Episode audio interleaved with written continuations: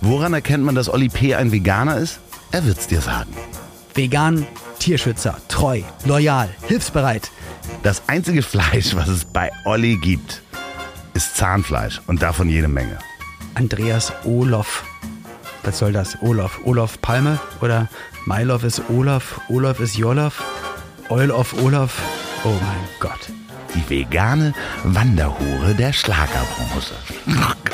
Also ich brauchte halt einen coolen Podcast-Partner mit Lebenserfahrung und Andreas brauchte jemanden, der nicht unfassbar alt ist. Und dann Olli mit einem L? Das heißt doch Oli. Das Leben ist nicht A oder B und nicht schwarz oder weiß, nicht links oder rechts. Die große Fläche dazwischen, das ist das Leben. Einfach mal diskutieren, einfach mal quatschen. Auch wenn man am Ende vielleicht eine andere Meinung hat. Gerade unter Freunden kann man dann sagen, ich hab dich trotzdem lieb. Ich hab dich trotzdem lieb. Auch wenn der andere eine Fahne hat und nach Asche riecht.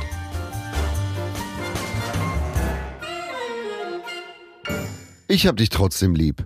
Wird produziert von Podstars bei OMR in Zusammenarbeit mit Ponywurst Productions. Produktion und Redaktion Sophia Albers, Oliver Petzokat und Andreas Loff. Zu Risiken und Nebenwirkungen fragen Sie bitte Ihr Herz.